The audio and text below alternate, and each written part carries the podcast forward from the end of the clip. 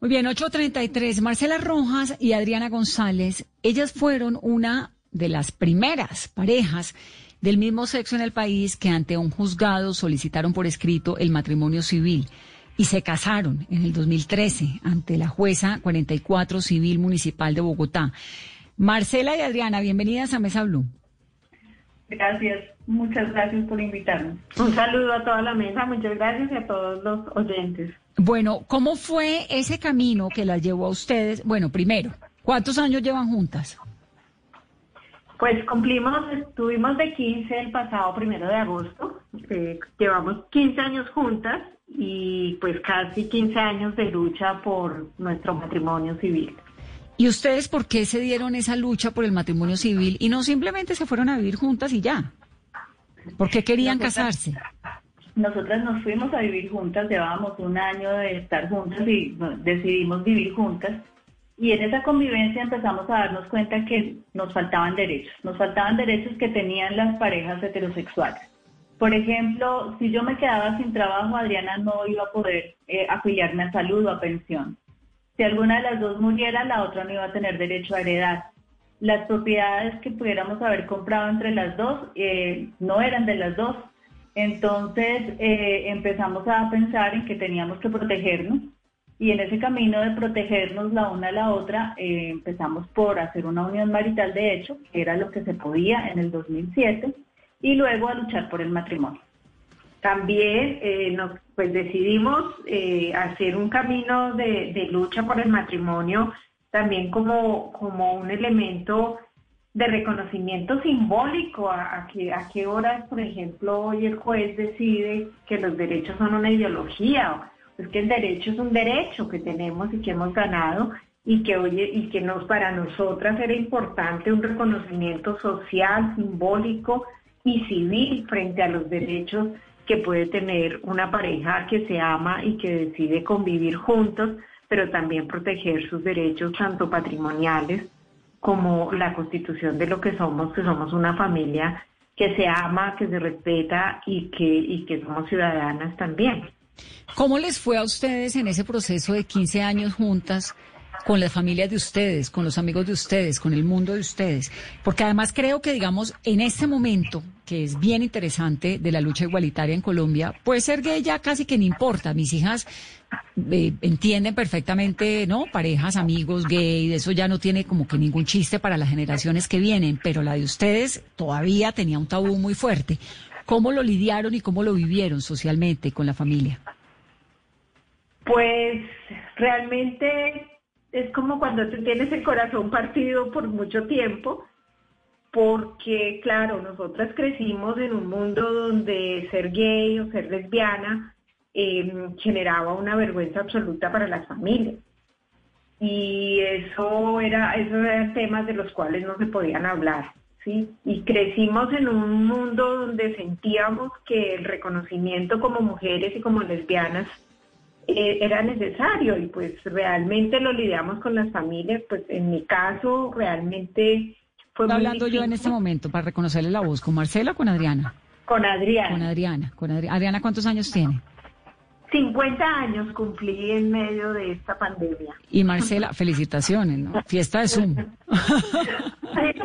no, no, estábamos listos para el Zoom. ¿Y Marcela? 49. 49, muy bien. Y entonces, eh, la cosa pues, inicialmente fue familiar. Cuando dice Adriana que era un momento en el que decirle en la casa, pues era una cosa espantosa. ¿Cómo fue? ¿Cómo vivir? ¿Cómo lo vivieron con la familia? ¿Cómo fue esa articulación en torno a lo que uno es? Pues imagínate, nada más sentir y vivir uno con miedo y también saber que te van a rechazar por lo que eres, pues es muy difícil, pero pero en, el caso del matrimonio, pues nosotras ya cuando nos conocimos con Marcela ya habíamos tenido todo un proceso de reconocimiento con las familias. Marcela y yo rondábamos por los 34, 35 años, pero cuando iniciamos con el matrimonio, eh, digamos que las familias a veces decían, no, pero está bien que, que lo hablemos aquí en familia, pero ¿por qué tienen que volverse tan públicas? ¿Por qué tienen que meterse en este en este tren de volverse públicas y realmente fue un proceso... Eh, Mejor calladitas. Sí, se ven más bonitas Se ven calladitas. más bonitas calladitas. No, no tienen que contarle a todo el mundo. Sí, no se puede volver esto tan público, pero porque pues ya la familia lo sabemos y nos quieren mucho, nosotros nuestras familias nos quieren mucho, nos respetan, pues esas fueron, digamos, cosas que se fueron ganando a través de las relaciones. Claro, no fue fácil, pues de un día para otro, pero pues durante los años ellos ganaron respeto, admiración, comprensión de las situaciones y mucha solidaridad y pues tenemos hoy en día una familia maravillosa, un hijo maravilloso, un hijo que es de Marcela, pero que pues hace parte de nuestra familia y, y yo lo amo profundamente. ¿Se adoptaron? Y- ¿O tenía, No. Marcela tenía su hijo Marcela antes? tenía un hijo que tiene dos mamás, tres mamás y un papá, pero que tiene una familia diversa, que es orgulloso, que hoy en día tiene 33 años.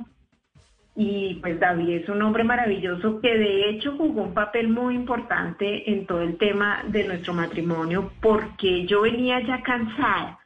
Desde el 2007 cuando nosotros hicimos la unión marital de sentir tantas tantas frustraciones de que pues de, comentarios cuando el Congreso eh, no pudo determinar eh, el camino hacia el matrimonio civil en el 2013 nosotros teníamos la posibilidad de pues presentar nuestro matrimonio y fuimos dentro de las primeras parejas que presentamos nuestro matrimonio a un juez. No lo hicimos con notario porque sabíamos que podías objetar por conciencia como lo está hoy supuestamente haciendo este juez, pero em, lo hicimos por jueces y tuvimos realmente la fortuna de contar con una juez muy valiente y muy pensada desde el derecho, no desde, desde la ideología o desde la moral o desde los fundamentalismos que no tienen sentido, sino pensó en el derecho y nos abrió la oportunidad y la posibilidad de casarnos.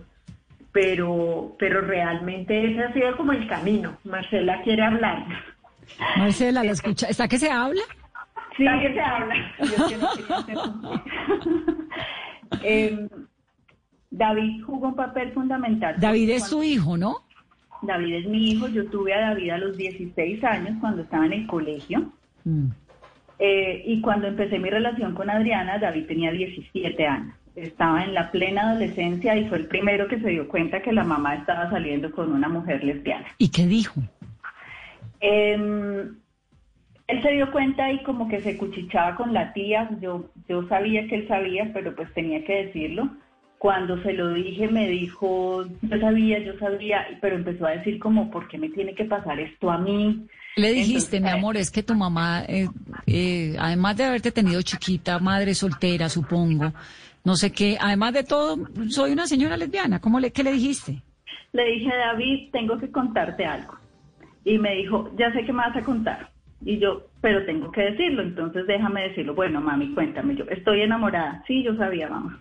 Ya sabía que estás enamorada. Y yo, bueno, pero déjame decirte de quién. Bueno, está bien, dime. De Adriana González. Yo sabía, yo sabía, yo sabía. Eh, pero entonces como que le dio un ataque de euforia y yo no, yo realmente pensé que le había dado muy duro y en ese momento le dije, dime si tú no puedes manejar esto, yo paro, o sea, porque para mí lo más importante en la vida eres tú. Y en ese momento él me dice una cosa tan hermosa, me dice, mamá, tú llevas 17 años de la vida haciéndome feliz a mí, haciendo todo para que yo sea feliz. Y en este momento encuentras tú la felicidad, dale, dale, yo te apoyo. Y pues eso hizo, eso ha hecho. Desde ese momento hasta ahora no ha hecho sino apoyarnos. Y Divino. cuando estuvimos en el Congreso, estuvimos en el Congreso porque él quería hablar, porque es que uno de los principales motivos que argumentaban los congresistas para no aprobar el matrimonio entre parejas del mismo sexo era que pobrecitos los hijos, Que se iban a crecer traumatizados. Entonces él quería hablar. Eh, y estuvo allá, pero pues no lo dejaron hablar, porque la agenda, por alguna cosa técnica. Pero cuando él escuchó todas las cosas que decían de nosotras, porque es que decían cosas espantosas, o sea, contra natura, Dios creó al hombre y la mujer, eh, el sexo entre mujeres es inane, el sexo entre los hombres es excremental, decían unas cosas asquerosas, en serio, o sea, uno no podía creer que esos eran los senadores y los congresistas que nos estaban representando.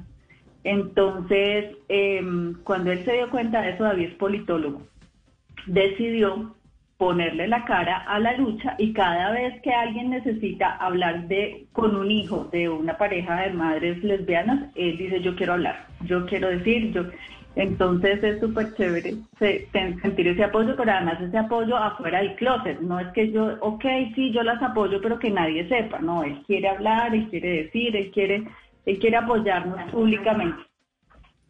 Claro, ahora, eh, la vida de ustedes dos, pues obviamente ya con el beneplácito de David, creo que eso es como si a uno, pues la mamá le dice, hágale, ¿no? En plena adolescencia. La bendición de la mamá. Después de contarle a David ya el resto no, importa. Exacto, eso para allá iba. Después de contarle a David, creo que ya el resto no, no importa, ¿no? Sí, sí, total. Y de ahí en adelante, de ahí en adelante, eh, ¿cómo se articula la vida de ustedes en familia? En torno a él, en torno a estas luchas, ¿no? Para un adolescente diciendo, no, pues es que mi mamá encima de todo, además dando lora con que quiere los derechos y no sé qué. ¿Cómo lo entendieron? ¿Cómo lo manejaron?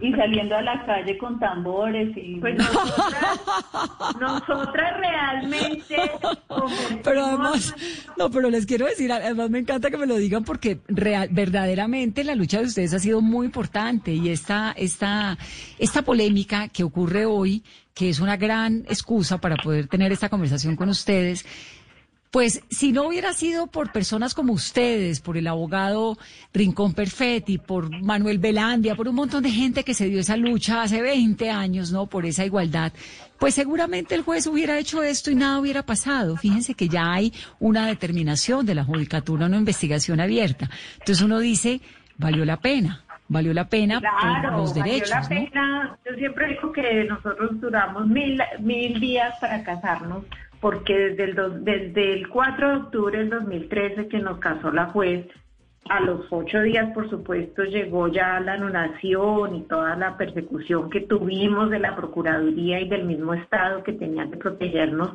Nos, nos persiguieron, intentaron anular nuestro matrimonio hasta que llega el 2016 a la Corte y nosotras tenemos que ir a la Corte a defender este, este proceso y logramos que la Corte eh, pues con todo el mundo, porque es Colombia diversa, Germán, o sea, mucha gente realmente eh, eh, empeñada en poder lograr lo que en derecho pues teníamos el derecho. Claro.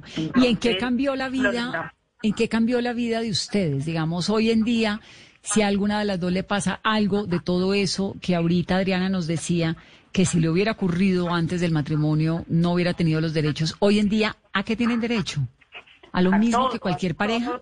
a, lo mismo que cualquier pareja y eso era, eso era por lo que estábamos luchando. Y realmente, Vanessa, a mí me parece que eh, el tema de que hoy la noticia sea que un juez no quiso casar a una pareja de mujeres, me parece está rico escuchar eso, porque en el 2011 la noticia era que había dos mujeres que querían casarse y eso era espantoso. Y ahora lo que nos causa asombro es que sea un juez el que no quiere casar a dos es Que es que es genial. A mí me pareció genial. Desde esta mañana cuando escuché al juez hablando decía, qué noticia, qué dicha en este país que eso sea noticia y no lo contrario.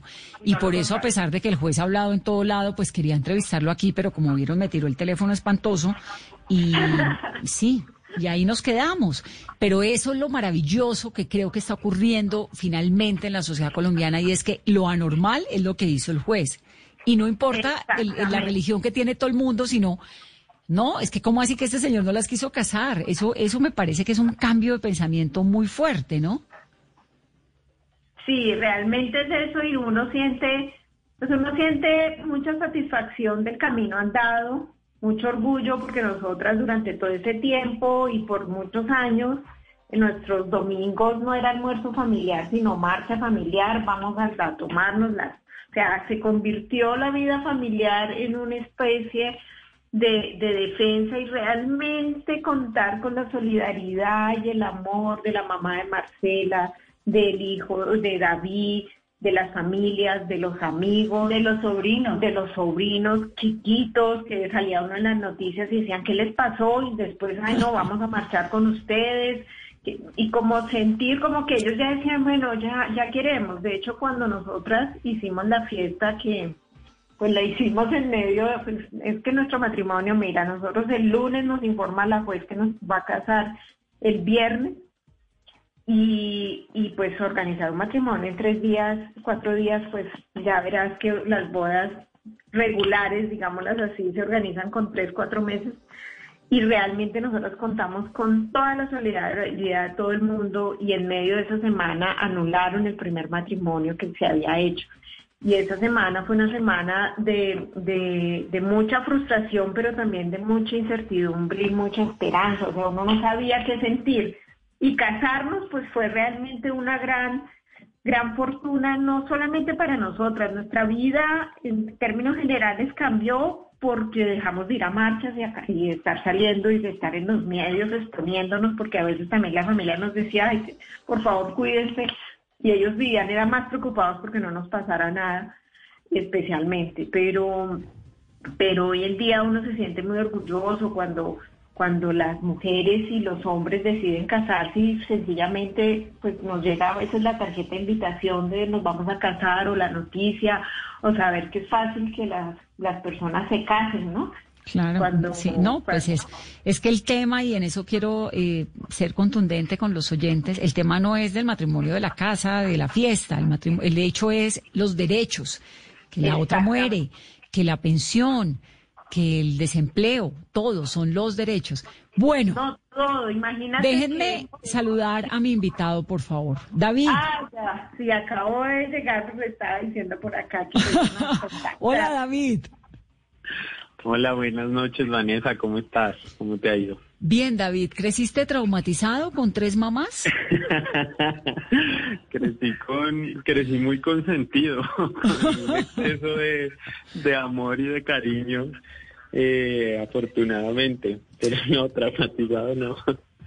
Nos estaba contando Marcela hace un momento de ese momento cuando decidió como mamá decirle a David, David, te voy a contar algo que ya sabías, pero te lo voy a contar. ¿Qué te acuerdas de eso? Yo siempre lo recuerdo como distinto en algunas cosas. eh, me acuerdo mucho que, pues, como que, que mi mamá me, me llegó a contar y que le costaba mucho, mucho decirlo, porque era algo como que los dos sabíamos, cada uno sabía que el otro sabía, pero no se había, no se había expresado y entonces, eh, pues digamos que yo sabía desde algún tiempo que ella estaba, digamos, como saliendo con Adriana pero, pero también quise como respetar los tiempos de, de mi mamá para contarlo, o sea, no, no quise como presionar o preguntar o sino que intenté como, como respetar mucho sus tiempos y cuando me contó pues fue un poco como gracioso porque yo ya sabía que me iba a contar. Eh, es muy peladito, ¿no? Muy joven. Tenía 17 años. Claro. Tenía 17 años. Y los amigos, y el mundo en el que te movías. Como, como que, que con los amigos fue una cosa rara, pues al principio, al principio como que no le conté a todo el mundo, le conté solo a los amigos más cercanos, porque me, me preocupaba un poco, pues como el tema de la discriminación, o que fueran a decir algo feo de mi mamá, entonces eso me, me como que al principio me, me, me preocupaba muchísimo y no, no le conté a todo el mundo, le conté solo a mis amigos como más, más próximos. Eh, pero una cosa como muy bonita y es que finalmente como que todo nuestro entorno eh, fue una situación nueva, pero, pero fue algo con lo que con lo que aprendimos y con lo que crecimos como personas todos. Y creo que finalmente el, la unión de, de mis mamás es fue una lección importantísima de vida para las familias, para los amigos, para todos los que están como cercanos a nosotros en nuestra cadena de afectos y, y es pues una lección de amor y de, y de lucha que, que va más allá de, pues de, de las etiquetas y de los estereotipos que a veces como sociedad tenemos, ¿no? ¿Y cómo fueron después esos años posteriores en medio de ese activismo tan comprometido de tus mamás? ¿Cómo lo viviste?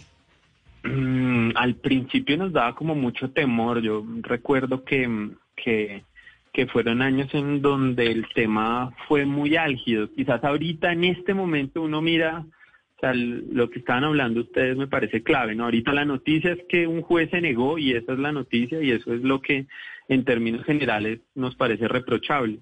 Pero hace unos años, pues esa no era la noticia y eso era como lo cotidiano.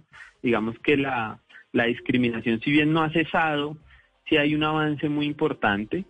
Eh, entonces, en, ese momento, digamos que antes lo que nos daba era un poquito de temor. Yo recuerdo que al principio nos daba como miedo que ellas salieran mucho en los medios o que se expusieran, pues porque uno no sabía si de pronto, pues en este país, defender una causa, lo sabemos con las noticias todos los días, es, es difícil, es complicado, es riesgoso para la vida. Entonces, al principio como que había mucho temor pero finalmente también fue como un, por lo menos para mí, fue como un, decir, bueno, pues la situación es esta y lo que tenemos que hacer más bien es como ponernos la camiseta a todos. Y ya que se dice tantas cosas y se especula sobre los hijos y los traumas y lo terrible que es, pues yo asumí mi papel y, dije como, bueno, no, pues voy a salir a, hablar, a contar mi, mi, historia por lo menos y decir que muy lejos de esas ideas lo que pues, lo que tengo es una familia llena de amor y pues con problemas como cualquiera, pero en donde nos amamos y nos apoyamos muchísimo y quiero contar mi historia y, y un poco eso fue lo que lo que intenté hacer, como dar mi apoyo eh, a partir de contar mi testimonio. Creo que creo que la parte de tener dos suegras, no sé si estoy tan segura de que sea lo de las dos suegras, no sé. Eso, eso es muy cierto y de hecho, pues yo, yo he tenido a lo largo de, de, estos años, he tenido como dos relaciones serias, estables, bueno, tres. Y, y, y siempre el tema de, bueno, te tengo que contar algo, espero que lo tomen tranquila, tienes dos suegras, eh, es difícil, sí. A, a mis parejas les, les aparece, les da miedo. Pero finalmente pues las conocen y creo que ahí ya el miedo, el miedo se va. Pues, no, es que con una, con una, suegra sobra, debería ser medio, ¿no? Y ahora tú con dos. Sí, les toca, les toca duro, les toca duro, les ha tocado duro a mis parejas. Pues David, gracias por hablar con nosotros, me encanta escucharte aquí en Mesa Blue a esta hora, además qué bella familia la tuya, qué bellas mamás las que tienes, qué berracas todo lo que han hecho, todos los caminos que han abierto. Me alegra un montón tenerte en este programa y gracias por contarnos tu historia. No, a ti Vanessa, muchísimas gracias creo que pues el mensaje, el mensaje para estos días es como pues que finalmente eh, la religión no, no, no puede darle cabida a la discriminación y que así como existe la diversidad de pensamiento y todo el mundo puede tener las creencias que quiera con relación a, lo religioso, pues eso está en, una, en un ámbito, pero el ámbito del derecho está en otro y el ámbito de los derechos, pues los derechos son para todos, no solo para los que piensan como uno. Me alegra mucho que nos compartas tu historia. Gracias, David. Un abrazo. Muchas gracias. Un abrazo. Chao, mami. Amo. Pero chao, mami, ¿es cuál de las dos? Marcela. A las dos. A las dos, a las dos les digo mamá. Mamá uno y mamá dos. Ay, qué maravilla, Marcela y Adriana, me da un gusto oírlas. Gracias, Vanessa, no, pues un gusto estar y pues básicamente sí eh, enviar un mensaje que realmente la noticia sea que la religión no tiene por qué entrar en los campos de, de, de, de, los derechos de la gente, porque eso no tiene sentido y que realmente pues somos familias común y corriente, somos familias, pues no somos tan común de corriente realmente, pero somos familias que, que nos queremos y que realmente el amor es el que más prevalece en familias que hemos luchado tanto por mantenernos juntos también. Y por otro lado, quisiera dejar una reflexión con respecto a qué tiene de inmoral querer casarse. No, todo lo contrario. El matrimonio lo deberían prohibir y punto. y punto. Sí, bueno, sí, pero para todos, pero para todos. Sí, para, todos. sí. La institucionalidad, pero en el caso de nosotras, mira, a mí me aterra que Marcela o yo o alguna de las dos nos enfermemos y que otra persona que no me ame y que no sea de mis afectos tenga que tomar decisiones sobre mi propia vida. Es que ese es el punto, ese es el punto realmente importante, no es el matrimonio en sí, la fiesta, convivamos, no, porque uno vive con quien quiera. Yo vivo con mi marido hace 10 años y yo no me he casado, porque me parece aburridísimo casarme, pero tengo los derechos de cualquier persona que, se, que, que esté casada por el simple hecho de ser un hombre y una mujer, ¿no? Y eso se llama unión marital de hecho.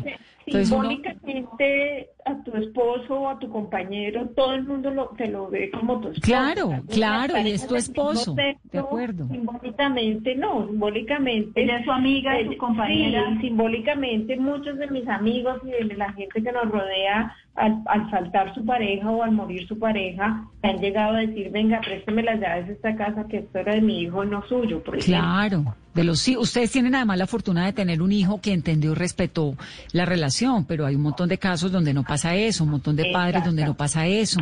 Eh, el tema de la pensión, el tema de las decisiones sobre la vida, no todo, todo, todo tiene un montón, una carga que es muy importante en términos de derechos civiles. Por eso, la defensa, yo defiendo profundamente el matrimonio gay, puede que no defienda al otro, no, no necesariamente, pero el matrimonio gay lo defiendo con el corazón, sí, por eso, porque ya de entrada entran, digamos, al escalafón de la sociedad con menos derechos que todos los demás. Y por eso es que todos los colombianos tenemos que defender profundamente esas igualdades que pasan también por la relación de las parejas. Hay un caso emblemático muy valiente que es el de Ana Leiderman y de Verónica Botero que se casaron en Alemania en el 2005. en el 2014, nueve años después, todavía andaban esperando de juzgado en juzgado que le dieran la adopción de su hija que le concedieran a Verónica, porque Ana era la madre biológica, algo parecido a lo de ustedes, y esa portada salió en El Espectador y Elber Gutiérrez la tituló Casadas con hijos y llevaba una foto muy bella de las dos con los dos hijos pues ya de la pareja. Así que esa es una lucha de los derechos, una lucha por la igualdad, una lucha porque usted y yo, independientemente de si nos gusta lo mismo, creemos lo mismo, pensemos lo mismo o no, pues tengamos los mismos derechos. Eso es lo más elemental que puede tener un ser humano. Y cuando uno cree que tiene la razón frente a los derechos del otro, pues está siendo tan radical como todos aquellos que no tienen definitivamente la razón. Me encanta saludarlas. Les mando un saludo muy especial, Marcela y Adriana. Gracias por abrirnos el corazón y la historia esta noche aquí en Mesa Blue. Un abrazo virtual. Muchas gracias.